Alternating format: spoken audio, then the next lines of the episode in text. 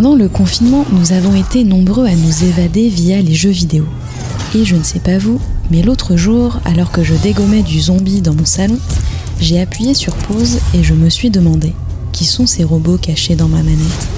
Je suis Caroline Leferpalos, journaliste pour ces sciences IA, et aujourd'hui, je me demande quelle est la part d'intelligence artificielle quand je joue à un jeu vidéo.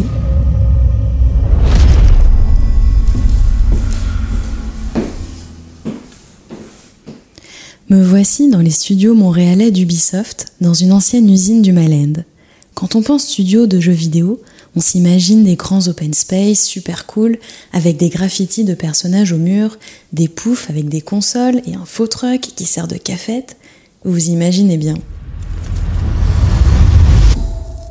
Est-ce que tu peux m'expliquer quelle est la part d'intelligence artificielle quand moi je joue à un jeu vidéo alors, il y a plusieurs niveaux en fait d'intelligence artificielle. Je pense que la première chose qu'il faudrait qu'on fasse, c'est définir c'est quoi l'intelligence artificielle. Yves Jacquier, le directeur des studios de production. Alors, l'intelligence artificielle, on peut voir ça comme des programmes. Et on appelle ça une intelligence artificielle parce qu'on estime que ces programmes sont capables de prendre des décisions de qualité humaine. Quand on regarde dans un jeu, et qu'on essaye d'appliquer euh, cette, euh, cette définition-là, qu'est-ce que ça veut dire? Bah, Si je pense par exemple à, des ennemis dans un jeu, l'intelligence artificielle, c'est quoi? C'est quand on a l'impression que les ennemis ont un comportement réellement humain. Et c'est compliqué, parce qu'il y a à la fois les décisions que par exemple le personnage va prendre Est-ce qu'il va euh, décider de, de, nous combattre ou est-ce qu'il va décider de fuir par exemple Mais il y a tout ce qui nous permet de comprendre ces décisions par exemple les animations, par exemple les sons qu'il va faire, et qui euh, donnent beaucoup d'informations sur euh, l'état du personnage. Ils sont sans pitié.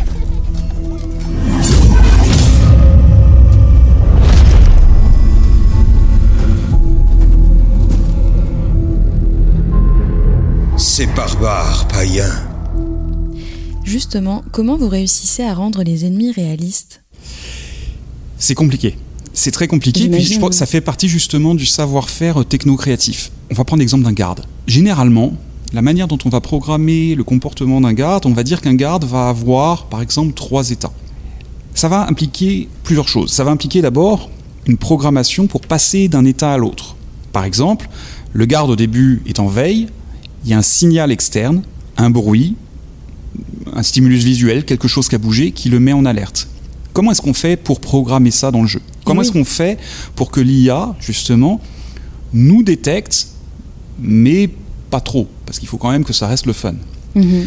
Ensuite, même chose pour passer de, euh, de l'état d'alerte au combat. Comment est-ce que l'IA passe d'un état où j'ai entendu quelque chose à j'ai repéré quelque chose. Donc toutes ces choses-là, c'est des choses qui sont programmées de différentes manières. Euh, par exemple, en, envoyant ce qu'on appelle des rayons. Euh, donc il y, a une IA qui envoie des rayons dans tout, comme, un, comme une chauve-souris finalement. Comme un, sonar. Peu dans toutes les, exactement, comme un sonar dans toutes les directions. Et puis si un des rayons euh, a découvert quelque chose, que ce soit un bruit, que ce soit quelque chose qui bouge, à ce moment-là, l'information qui est renvoyée euh, aux, gardes, c'est hum, attention, mets-toi en alerte. C'est en utilisant ces systèmes-là, en s'inspirant de la vie, en s'inspirant des sonars, on n'a pas un vrai sonar dans le jeu, mais c'est en s'inspirant de la manière dont fonctionnent ces systèmes-là qu'on est capable de créer des systèmes qui sont réellement autonomes dans le jeu. Ah, my friend! How fortuitous to run into you in this most intoxicating place!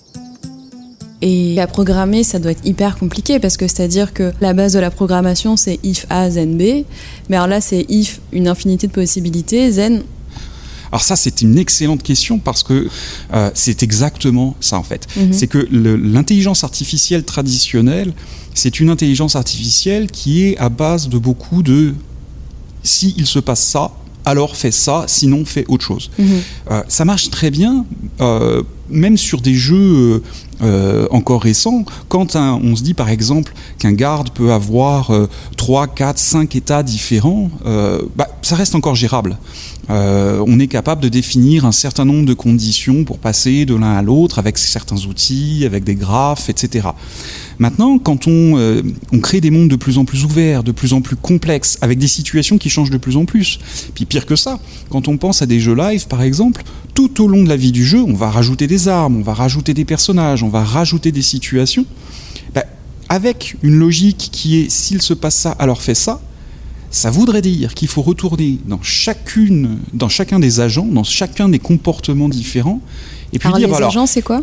Des agents, un agent, c'est euh, une entité d'intelligence artificielle. D'accord. Donc, il faudrait retourner dans chacun des agents, les ennemis, les véhicules, les animaux, etc. Puis dire, bah, écoute, euh, si il se passe ça, alors fais ça. Et puis maintenant que j'ai rajouté un nouvel animal, si tu vois cet animal, alors fais ça. Ça devient euh, ingérable en fait. Il y a une autre approche, c'est tout ce qui est ce qu'on appelle machine learning ou l'apprentissage machine. Là, l'idée, en fait, est un petit peu différente. Prenons l'exemple des, photos de chats, par exemple. Euh, des systèmes qui sont capables de reconnaître des photos de chats parmi plein de photos qu'on leur montre. Comment ça fonctionne? Plutôt que de programmer euh, l'intelligence artificielle en disant bah écoute euh, euh, si ça a des poils si ça a les oreilles pointues s'il y a un nez en triangle qui est comme ci qui est comme ça si la couleur du poil ressemble à ça ressemble à ça etc alors c'est un chat. Si on fait ça c'est impossible en fait d'extraire ce qu'on appelle les caractéristiques de l'image. Par contre si on s'inspire de ce que fait le cerveau, en fait, et de ce que fait un, enfant. Moi, je viens d'avoir un bébé, et puis je, constate en ce moment que c'est vraiment comme ça que ça fonctionne. Euh, on lui montre énormément d'images, puis on lui dit ça, c'est un chat. Ça, c'est un chat. Ça, c'est un chat. Ça, c'est pas un chat. Ça, c'est un chat. Ça, c'est un chat. Et on montre une quantité astronomique de photos.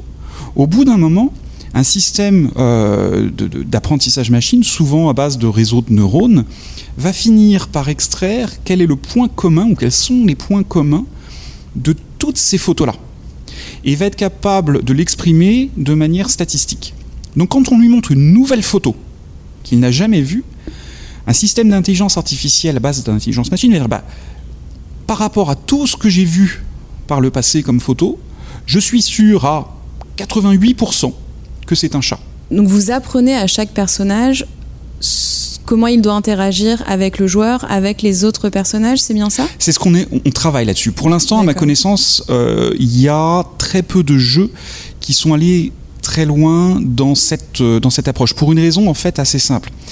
C'est que si je reprends mon exemple euh, des chats, à la fin l'intelligence artificielle ne dit pas c'est un chat. Elle dit je pense que c'est un chat à 88%. Mais si on lui montre certaines photos ou certaines situations vraiment éloignées, un chat qui serait de loin, l'intelligence artificielle va dire Ouh, je pense que c'est ça, mais j'en suis sûr qu'à 50%. Mhm. Et le problème, c'est que euh, du coup, on a beaucoup moins de contrôle sur la décision que va prendre cette intelligence artificielle. C'est quelque chose de bien pour le joueur ou pour le concepteur ou pas du tout? Ah bah, C'est super excitant. Par contre, c'est d'arriver à en faire quelque chose qui sera toujours intéressant et jamais frustrant. À notre niveau à nous, il faut s'assurer que les jeux qu'on fait restent le fun. Ah, my friend, are you drunk with knowledge? I hope you enjoyed yourself learning about all the picking, stomping and L'autre approche, qui est une approche euh, euh, qu'on a développée euh, ici, c'est une approche à base de, de techniques de renforcement. Qu'est-ce que c'est? C'est de dire à un véhicule finalement, écoute, voici, voici un terrain de jeu, une route, une intersection, une ville, etc. Toi, agent, donc conducteur virtuel, tu as accès à un volant, un accélérateur, un frein. Tu es récompensé quand tu arrives à aller du point A au point B, et puis tu es puni quand tu finis dans le décor. Pratico-pratique, qu'est-ce qu'on veut dire par récompenser et punir? C'est des points. Exactement, parce que c'est des robots quand même. Exactement, c'est des points. Je te donne, c'est un chiffre, littéralement un chiffre je décide de te donner euh, euh, un point quand tu euh, arrives à suivre la route, je te donne 10 points si tu arrives à ton objectif, je te donne 50 points quand en plus de ça, tu n'as pas enfreint le code de la route, par exemple. Alors là, ce que tu es en train de me dire, c'est qu'il y a une espèce d'école des robots, comme les bons élèves qui ont des bons points ou des mauvais Et points, des mauvais points. punitions. Exactement. C'est dingue. C'est exactement comme ça que ça fonctionne. Et ce qu'on fait après, c'est qu'on prend la simulation, on prend le véhicule, et on lui dit vas-y, débrouille-toi toi, accès. Là, ça s'appelle un volant, un frein et, euh, un accélérateur, vas-y. Qu'est-ce qui va se passer? L'agent, au début, il va faire j'essaye n'importe quoi. Comme un humain, en fait. Comme un humain, que tu mettrais pour la première fois au volant. Qu'est-ce qui va se passer? Il va finir dans le décor. Mais au bout d'un moment, à force d'essayer comme ça plusieurs fois, l'agent va s'apercevoir que certaines stratégies lui rapportent des points. Mhm. Et certaines stratégies lui en font perdre. Donc au bout d'un moment, il va s'apercevoir que bah, si, tiens, j'ai remarqué que si j'arrive à garder mon volant droit plutôt que de le tourner dans tous les sens, c'est plutôt pas mal. Mhm. Donc je vais plutôt avoir cette stratégie-là.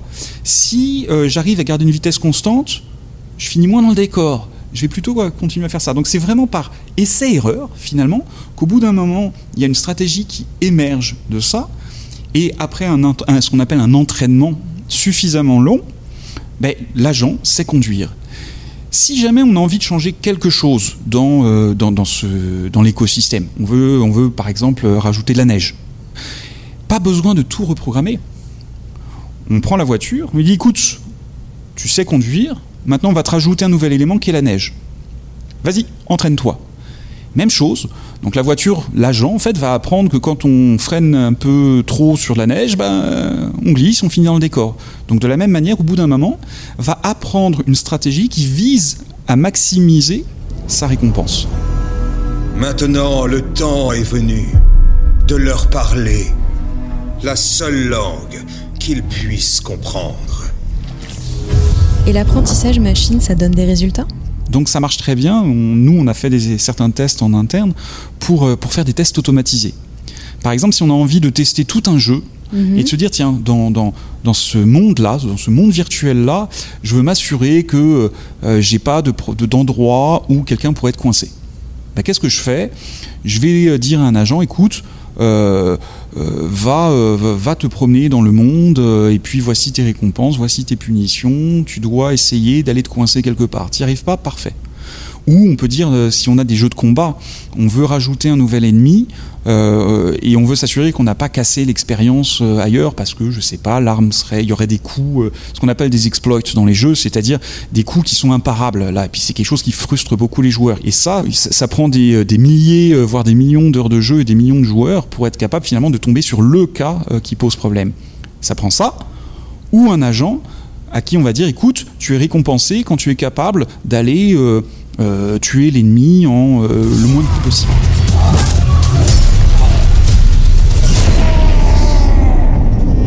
L'avantage de l'agent, c'est que lui, il ne fatigue pas, il travaille H24, euh, il n'a pas besoin de manger, etc.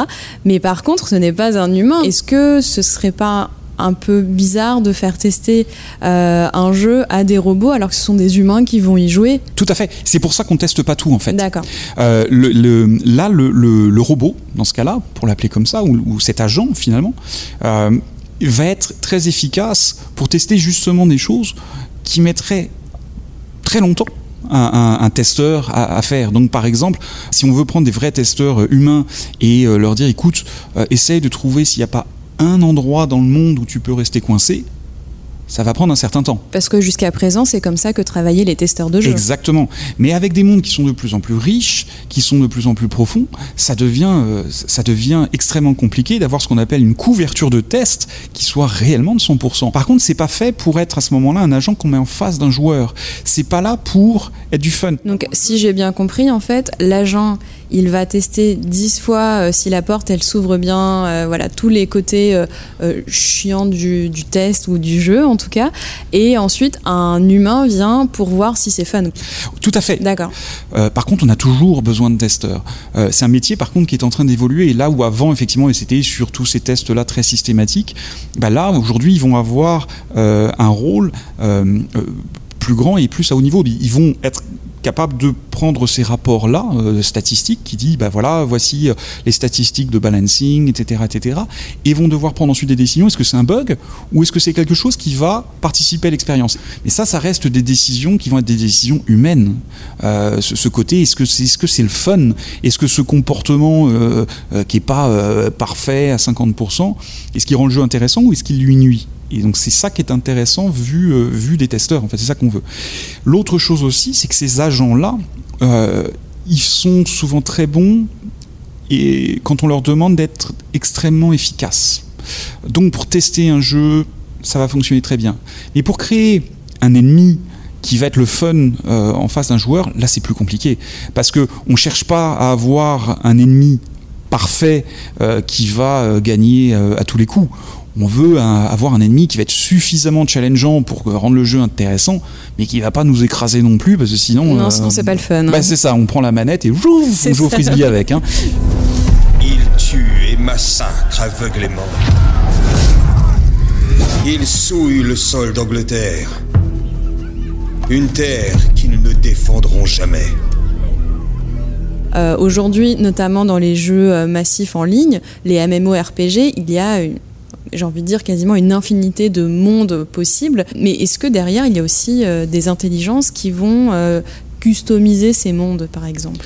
Alors oui, en fait, là, on a parlé d'un jusqu'ici d'une branche très spécifique de l'utilisation de l'intelligence artificielle dans les jeux, qui est ce qu'on appelle le behavior, le comportement. Donc les ennemis, les gardes, les véhicules, les animaux, etc. Euh, l'école des robots. L'école des robots, exactement. Il y a euh, toute une autre branche qui concerne les, soit l'interaction des systèmes, tout simplement. Euh, Alors, interaction des systèmes, c'est-à-dire Par exemple, le feu et une forêt. D'accord. Par opposition au feu et une maison. le, déterminer le comportement de propagation du feu en fonction du vent en fonction de la météo. Toutes ces choses-là, en fait, euh, peuvent être à base d'intelligence artificielle.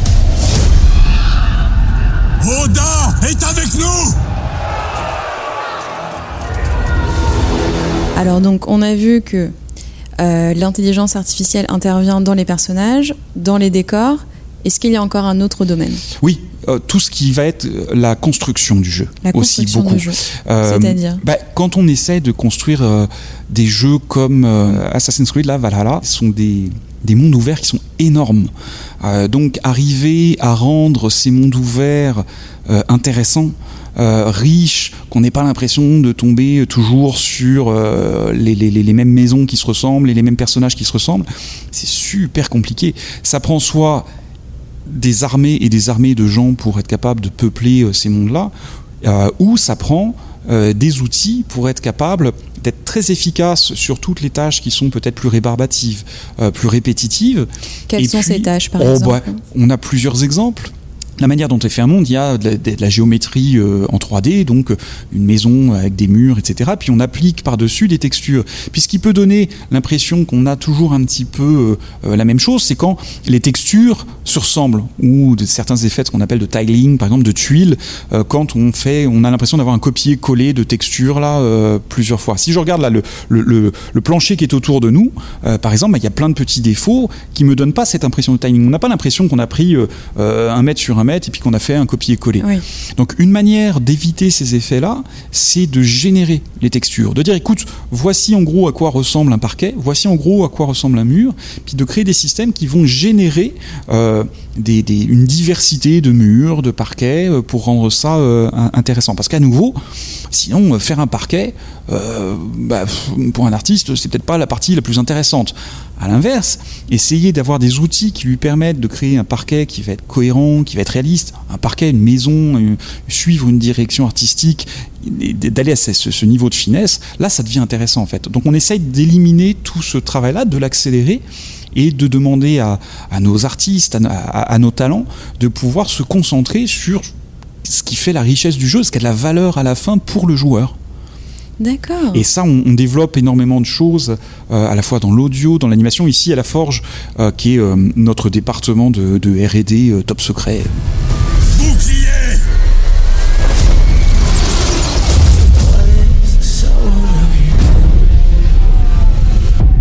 Quoi vos projets là en ce moment? Vous travaillez sur quoi On travaille sur plein de choses. tous les sujets là dont on a parlé. Hein, j'ai peut-être à tort donné euh, l'impression que les problèmes étaient résolus. C'est pas du tout le cas. Ah euh, il y a encore beaucoup beaucoup de travail. Tout ce qui est aussi génération de voix, ça, ça va être super intéressant. On commence à peine à, à, comprendre comment on va pouvoir utiliser ça. Mais si on est capable de générer des voix dans des jeux euh, qui sont intéressantes, qui sont crédibles, bah, on va être capable de générer beaucoup plus de dialogues intéressants et puis dans toutes les langues. Là, on a commencé déjà à, un avoir des résultats. Travail parce que pour l'instant, les voix sont très robotiques. Alors vous voulez, on n'en a jamais parlé à personne là à l'extérieur. Ah j'ai un vrai secret. Une exclue exclusive. ouais, une vraie exclue exclusive.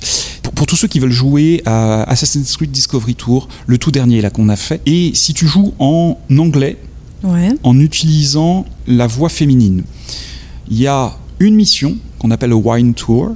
Notez bien chez vous. Dont la voix, on a réutilisé la voix de la narratrice, mais on l'a générée. D'accord. Et on a fait ça pour voir si les gens s'en apercevraient. Et alors? On n'a pas eu de retour. C'est vrai? Ouais. Incroyable. Voilà, et ça on l'a dit à personne. Cette mission-là, on a généré la voix justement pour voir si on était capable d'atteindre, au moins dans certains cas, une narration, un niveau de qualité euh, qui ne serait pas euh, gênant pour le joueur. D'accord, bah je vais tester ça euh, en rentrant chez moi de suite. en rentrant chez moi, j'ai voulu comparer les deux voix pour essayer d'y déceler des intonations robotiques. Jugez par vous-même. When the wine was ready to ship, it was poured into storage containers called amphoras. These were smaller than pithoi, which made them easier to ship and display in crowded marketplaces. However, that doesn't mean transporting wine was always a safe endeavor. C'était un extrait de la voix générée. Maintenant, écoutez la voix de l'actrice originale. Sparta played a large role in defeating the Persians during the Greco Persian Wars in the 5th century BCE. They held their king Leonidas' glorious death at the Battle of Thermopylae in particularly highest. Si les robots ne sont pas prêts à trouver complètement leur voix dans les jeux vidéo, ils ont l'avantage de faciliter le travail des artistes qui les conçoivent, pour le meilleur et pour le ping. Je remercie Yves Jacquier, le directeur des studios de production d'Ubisoft. Vous retrouverez bientôt un nouveau docu 20 sur ces sciences IA. C'est science. IA.